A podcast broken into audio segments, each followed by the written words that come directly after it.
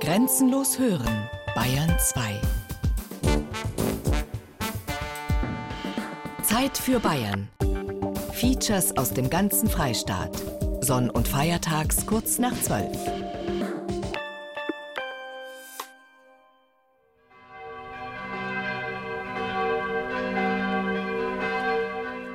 Einmal pro Jahr säumen bis zu 30.000 Menschen in Berching die Straßen, um zahlreiche geschmückte Pferde und Gespanne zu bewundern. Denn vor allem ist der im Altmühltal gelegene Oberpfälzer Ort im Winter wegen seines Rossmarktes in aller Munde. Weniger bekannt, aber viel älter als das Pferdespektakel ist die Berchinger Ölbergandacht. Seit nun 500 Jahren gibt es dieses religiöse Spiel gegen die Angst, gegen die Todesangst, die Agonie. Ja.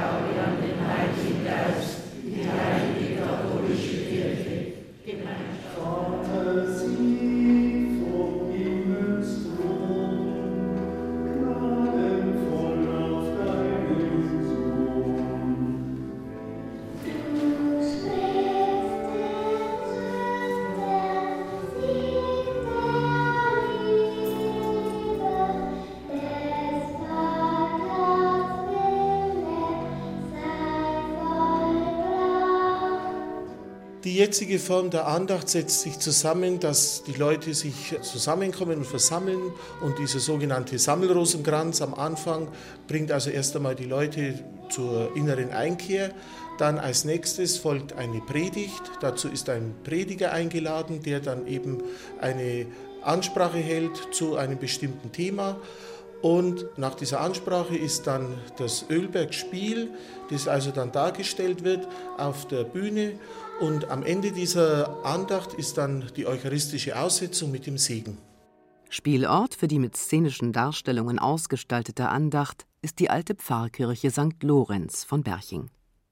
An dem Gotteshaus im Herzen der Stadt befindet sich außen ein kleiner Anbau mit lebensgroßen Figuren von Christus und den drei schlafenden Jüngern Johannes, Petrus und Jakobus, die Ölberggrotte. Sie wurde in der Mitte des 16. Jahrhunderts erbaut. Wenige Jahre zuvor hatte ein gewisser Leonhard Griesel, Vikar an der Nürnberger Lorenzkirche, die Darstellung der Angst gestiftet. Das war die Urform der Berchinger Ölbergandacht, sagt Hans Dengler. Er hat sich in die Geschichte dieses Traditionsspiels gründlich eingearbeitet. Seit 1990 steht er als Jesus-Darsteller in Berching auf der Bühne. Es gibt eine Urkunde im Staatsarchiv Nürnberg aus dem Jahr 1516.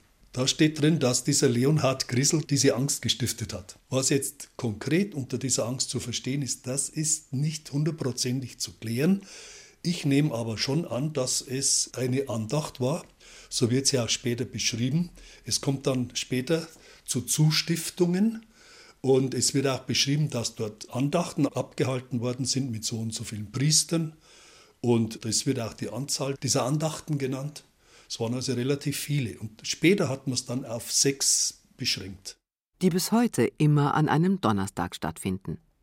Das Ölbergspiel, das den Kern der Berchinger Andacht bildet, geht auf Schilderungen im Neuen Testament zurück. Damit diese Andacht überhaupt gehalten werden konnte, braucht es ja erst einmal natürlich einen Kirchenraum und Personal dazu, die diese Andacht mit begleiten. Kerzen mussten angezündet werden, Materialien angeschafft und bereitgestellt. Das kostet natürlich alles Geld. Und dazu diente diese Stiftung. Diese Andacht hat sich ja, ich denke, sehr gewandelt ins Heute hinein. Schon Anfang der 1930er Jahre, wie er dann wieder aufgeführt worden ist, diese Andacht im Franziskanerkloster, da hat er vielleicht diese Gestalt bekommen, die wir heute kennen. Diakon Ludwig Fuchs hat sich als Spielleiter intensiv mit der Entwicklung der Berchinger Ölbergandacht beschäftigt und kennt ihre wechselvolle Geschichte.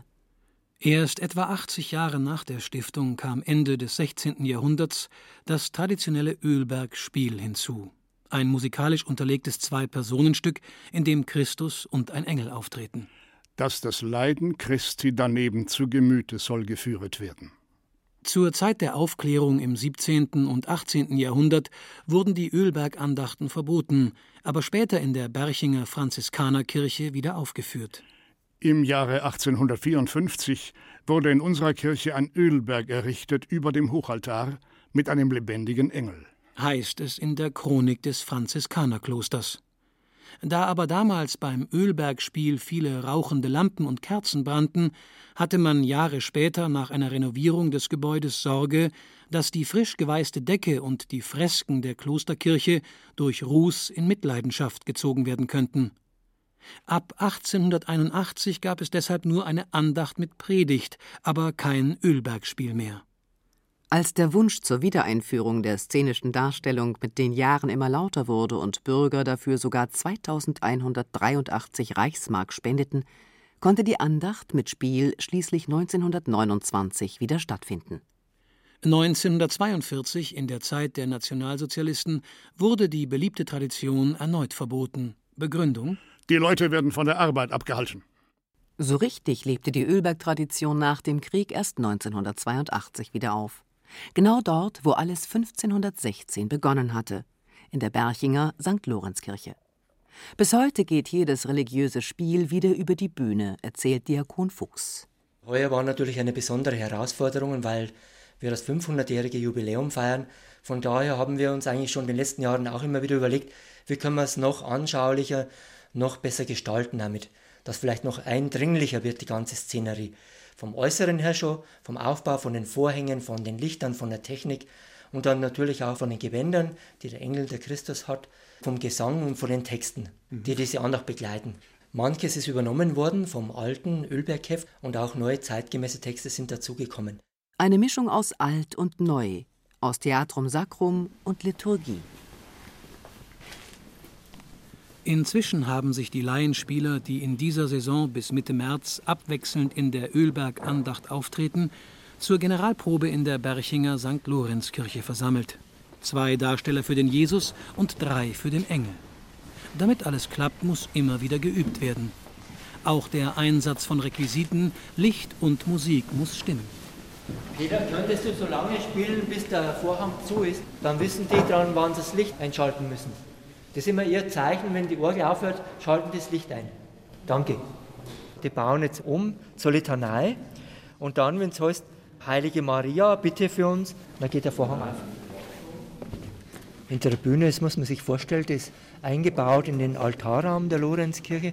Das ist ein Podium, etwa gut zwei Meter hoch, sodass Personen unten noch durchgehen können nach vorne hin abgegrenzt durch einen Bühnenvorhang und auf der Bühne selbst sind Kulissen aufgebaut. Auf diesem Podium steht ein Aufzug für den Engel. Das ist ein Metallgestell mit einer Kurbel dran, mit einem Seil.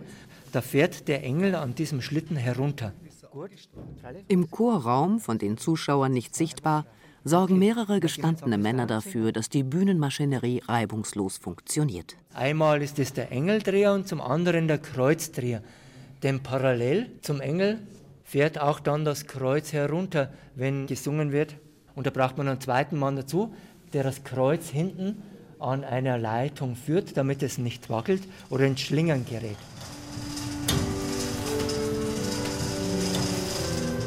Anstrengende Handarbeit, ohne die der Engel nicht zum knienden Jesus herunterschweben könnte.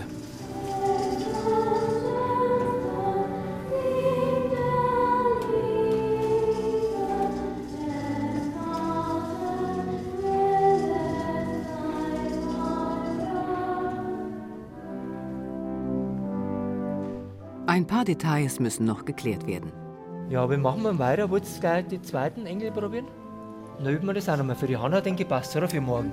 Oder bist du irgendwo unsicher? Nö, passt schon. Ich denke auch, dass es gut war. Gell? Okay, dann gehen wir ins Sakristei und singen um.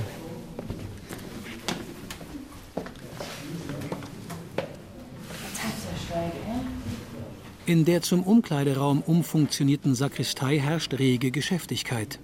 Helfer nesteln am neu gestalteten weißen Engelsgewand herum, das am Kragen mit edlen Goldbordüren gefasst wurde und mit ovalen, bernsteinfarbenen Glassteinen besetzt ist. Vor allem aber müssen die Flügel auch beim nächsten Engel sitzen. Da brauchen wir drei Leute dazu. Die Mesnerinnen helfen damit dazu. Und die Engelmutter ist oft mit dabei. Jetzt drehst du dich einmal mit dem Rücken zur Sigrid. Und obwohl wir schon so oft gemacht haben, ist es immer wieder spannend und geht nicht immer ganz leicht. Dann machen wir erst die Vorderen zu. Ist es okay so für dich oder ja. zu eng? Nee, ist nicht zu eng. So, jetzt ziehen wir mal das Gewand an. Ich habe ein gutes Gefühl, wenn ich das so anschaue. Ist besser, gell? Ja. Seit einem Jahr ist die elfjährige Verena Daum mit von der Partie. Sie ist eine der drei Engeldarstellerinnen. Eine Rolle, die ihr sehr gefällt. Was? Da fühlt man sich irgendwie so frei. Da fühlt man sich richtig wie ein echter Engel. Auch der zweite Christusdarsteller der insgesamt sechs Aufführungen ist inzwischen in der St. Lorenzkirche eingetroffen. Erhard Stadler.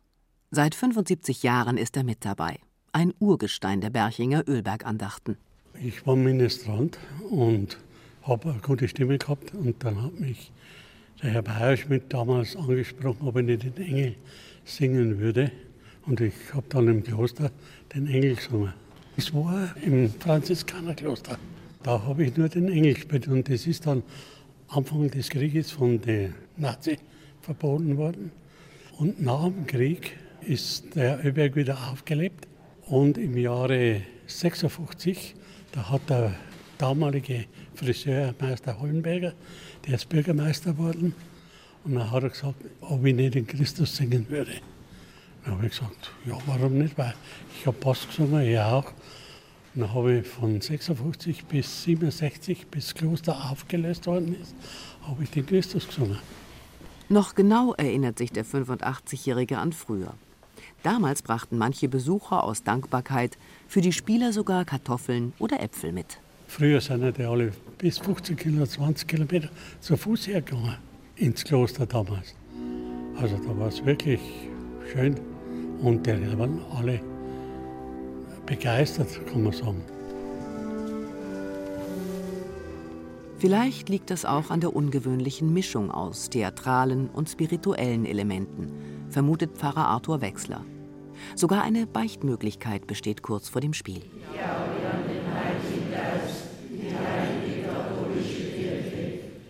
Pünktlich um 13.45 Uhr beginnt die Andacht. Die Fenster der Kirche, die bis auf den letzten Platz besetzt ist, sind mit violetten Tüchern verdunkelt. Auch der Chorraum, die zentrale Spielstätte, ist bei der Premiere mit einem Vorhang verhüllt. Bald erfüllen monotone religiöse Gebete der Besucher den Raum. Noch ist keiner der Akteure zu sehen, nur Diakon Fuchs, der ans Rednerpult tritt. Zur ersten Ölberg-Andacht im Jubiläumsjahr darf ich Sie alle recht herzlich, auch im Namen von Pfarrer Wechsler, begrüßen und willkommen heißen hier in der altehrwürdigen Kirche St. Lorenz. Seit 500 Jahren bedenken gläubige Menschen in Berching im Gebet und im Ölbergspiel die Angst und das Leid Jesu vor seinem Tod vor seinem Leiden im Garten Gethsemane. Mit ihnen, diesen vielen Menschen, die in der Tradition vor uns stehen, heraus erfahren auch wir heute Kraft und Trost in unseren persönlichen Ölbergstunden. Verbunden mit der Ölbergandacht ist natürlich seit langen Jahren die Ölbergpredigt, die Fastenpredigt. Die erste Predigt in unserem Jubiläumsjahr hält uns heute Professor Dr. Franz Sedelmeier dem ich hier an dieser Stelle ein ganz herzliches Willkommen sagen darf. Im Namen des Vaters und des Sohnes und des Heiligen Geistes. Amen. Mit Werf spricht der Augsburger Geistliche in seiner Predigt über die Geschichte der Ölbergandacht und zieht einen Bogen bis ins 21. Jahrhundert, zur Flüchtlingskrise unserer Tage.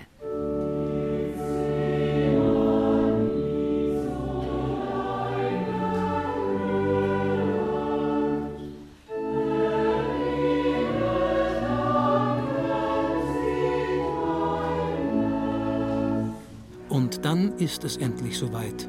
Das vor der Bühne stehende Harmonium erklingt und der Vorhang öffnet sich. Das Ölbergspiel beginnt. Von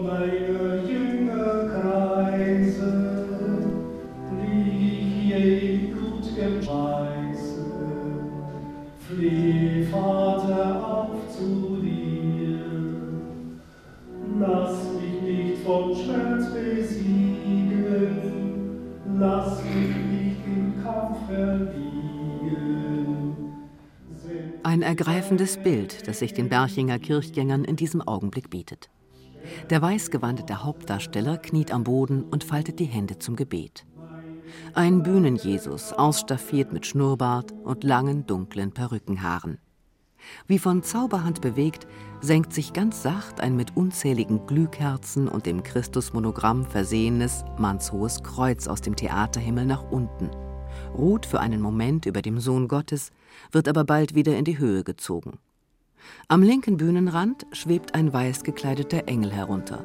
In den Händen hält er einen goldenen Kelch. Insgesamt dreimal wird sich diese Szene im Laufe der Andacht mit anderen Texten wiederholen.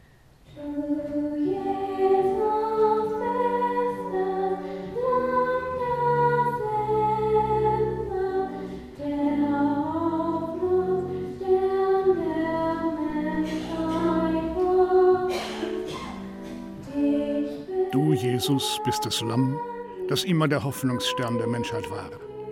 Dich bildeten die Heiligtümer stets vor, jetzt bringst du selbst dich dar. Wer den historischen Text für den Engel und den Christusdarsteller geschrieben hat, ist nicht bekannt. Aber zumindest über die Musik der Ölberg-Andacht ist Peter Hummel, der Regionalkantor der Diözese Eichstätt, bestens informiert. Er leitet das Geschehen von der Empore aus, auf der historischen Johann Michael Bittner Denkmalorgel. Die Gesänge für die Engel, die wurden gemacht vom ehemaligen Eichstätter Domkapellmeister Wolfram Menschig. Ebenso auch der Vers für den Chor. Das Eingangslied, das nehmen wir mittlerweile wieder in der Originalfassung von Caspar Ett. Das ist also ein Romantiker und dieser Eingangschoral in der Originalfassung, den finde ich eigentlich ganz schön. Darum haben wir eine Mischung praktisch zwischen Caspar Ett und Wolfram Menschig gefunden. Man hat, glaube ich, im Jahr 1982 die Gesänge quasi neu gemacht. Sie waren relativ volkstümlich angehaucht. Vielleicht würde man sie heute auch wieder so nehmen, wie man sie damals hatte und hat halt dann damals 1982 die Idee gehabt, die Gesänge neu komponieren zu lassen und seitdem sind sie so. Gut, das ist sehr eingängig und auch auf die Kinderstimme ein bisschen zugeschnitten. Ja, es passt sich der Thematik an, ist einfach für einen vierstimmigen Chor gesetzt wurde vielleicht ein bisschen zu schwierig gefasst, vor allem was die Höhe betraf. Darum haben wir sie verschiedentlich schon mal abgeändert und wir singen im Übrigen auch mehrere Versionen hier herinnen, je nachdem wie die Chorgröße beieinander ist. Es ist ja am Donnerstagnachmittag nicht ganz so einfach, einen vierstimmigen Chor singen lassen zu können, der dann auch noch bis zum F2 im Sopran hinauf singt. Insofern haben wir auch noch Alternativlösungen. Ich habe selber noch für den Anfang einen vierstimmigen Satz gemacht, den man gegebenenfalls auch ohne Tenor singen könnte.